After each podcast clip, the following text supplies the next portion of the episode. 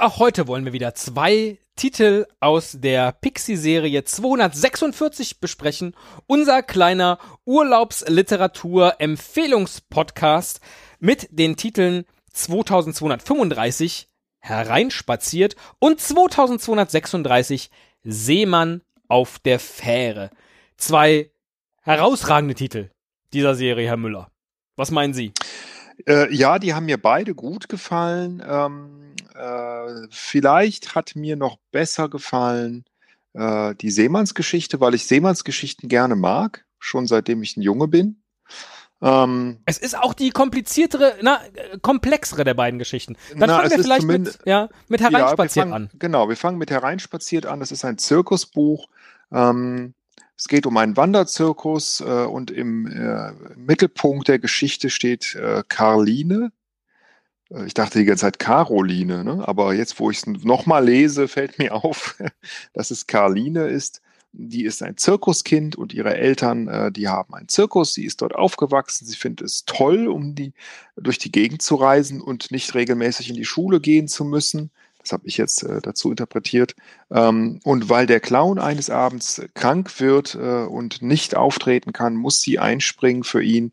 Und die große Frage ist, äh, wird sie das schaffen, das kleine Mädchen, ähm, die Leute in der Manege zum Lachen zu bringen? Ähm, ja, das ist eigentlich so die, die Grundzusammenfassung. Und ich habe direkt beim Lesen gedacht, äh, als, an, als ich schon das Titelbild sah, hereinspaziert, ähm, kommen da denn Tiere vor in diesem Zirkus? Äh, weil das wird ja von vielen Leuten so ein bisschen kritisch betrachtet, ne? ähm, dass äh, in, im Zirkus auch Tiere gehalten werden und auftreten. Will ich mich jetzt gar nicht zu äußern, ob ich das gut oder schlecht finde oder überhaupt eine Meinung dazu habe.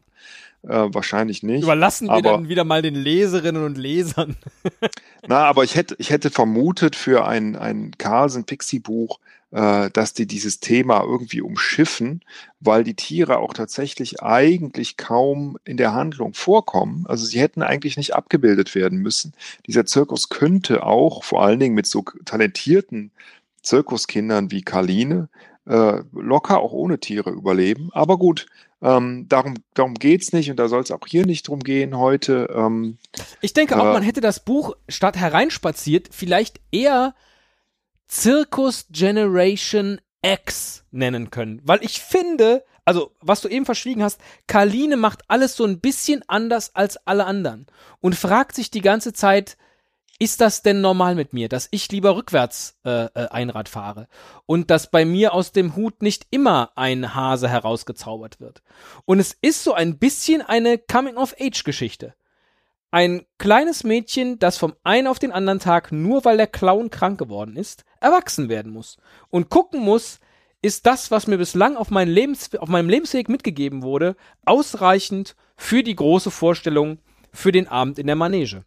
Interessant. Und das hereinspaziert, ja. ein bisschen dünn als Titel. Hereinspaziert. Hereinspaziert in mein neues Leben vielleicht. Hereinspaziert ins Erwachsenenalter. Hereinspaziert ja, in Verantwortung. Sowas. Aber weil sie, sie verlässt ja, also da bin ich gar nicht drauf gekommen, ehrlich gesagt. Das, äh, das stimmt. Also sie macht immer alles so ein kleines bisschen anders.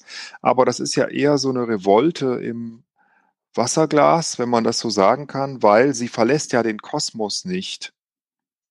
Das stimmt. Äh, sie ist auch äh, überhaupt nicht kritisch dem Zirkus gegenüber eingestellt, während ich mir vorstellen kann, dass, dass die Kinder gerade in dem Alter, wenn es so auf die Pubertät zugeht, besonders dran zweifeln, ob das jetzt das ist, was sie wollen. Ähm, Andererseits, eine nicht. Clownin gab es in ihrer Zirkusfamilie noch nie.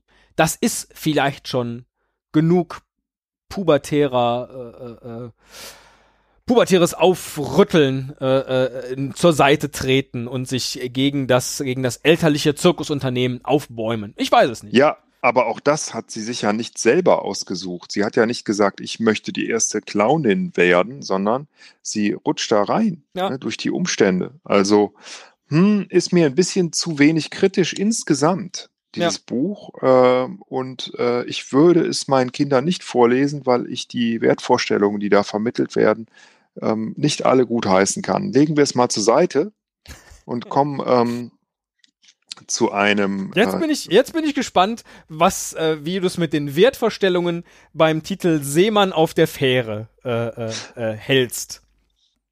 Ähm, auch das interessiert mich in dem Fall gar nicht so sehr, weil hier gefällt mir, ähm, dass ein Seemann, ein Seemannsleben gezeigt wird. Also äh, im Grunde fast alle Facetten von äh, so einem Leben auf einer Fähre, ne, auf einem Schiff, aus der Perspektive ähm, ja, eines Hundes, der Seemann heißt. äh, das ist einfach, das finde ich schon witzig, einfach, dass Seemann, also ne, dass, dass der Kapitän seinen Hund Seemann nennt. Und der heißt auch Blauzahn, ne? also Bluetooth. Das, das finde ich ähm, einfach großartig modern und wit wortwitzig. Äh, mal gucken, wer hat es geschrieben? Äh, du hast es bestimmt eben gesagt. Stefanie, Stefanie Fiebrich.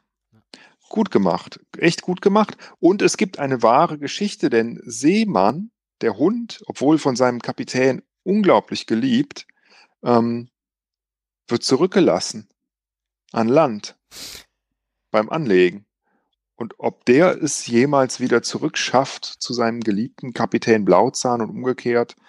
Und das, ja, das ist, ja, ja, ja das ist der Knackpunkt dieser Geschichte. Weil ich dachte anfangs auch, das würde so in Richtung Hafenkrimi vielleicht gehen. Ja. Äh, dass man eben nicht weiß, was passiert mit Seemann an Land, wird er am nächsten Tag äh, äh, oder generell wieder zurück auf die Fähre zu, zu Kapitän Blauzahn kommen. Und beim zweiten Lesen fiel mir auf, hm, wird der Seemann da so zufällig an Land gelassen? Oder tut er nicht alles dafür, dass er alleine an Land bleibt? Oh, wo nimmst du das denn her? Und futtert da in aller Ruhe den angebissenen Keks, den er auf dem Boden findet, und die heruntergefallene Eiswaffel und das interessante Fischbrötchen. Und während er das alles tut, abgelenkt offensichtlich, legt die Fähre wieder ab und er trifft dann auf Hafenmeister Paul, der ja ein guter Freund ist von unserem Fährschifffahrtskapitän. Ich ich bin mir nicht so sicher, ob wir es hier nicht mit einer modernen Dreiecksbeziehung zu tun haben. Und alles das, was unter dem Deckmantel der Zufälligkeit uns hier verkauft wird, äh, gar nicht so zufällig ist. Aber das bleibt jedem jedem äh, Leser und jeder Leserin selbst überlassen. Also äh, finde ich sehr gewagt, wenn man, äh, wenn man sich die Bilder anguckt, äh, weil Bilder ja nicht lügen können. Ne? Äh, das ist ja das Gute am Pixie-Buch. Da steckt die Wahrheit einfach immer drin. Ähm, und wenn man sich den verzweifelten Seemann anguckt, wie er da an Land entlang läuft, der Fähre zuschaut, wie sie wegfährt, äh, da steht daneben noch, dass er Oh nein ruft.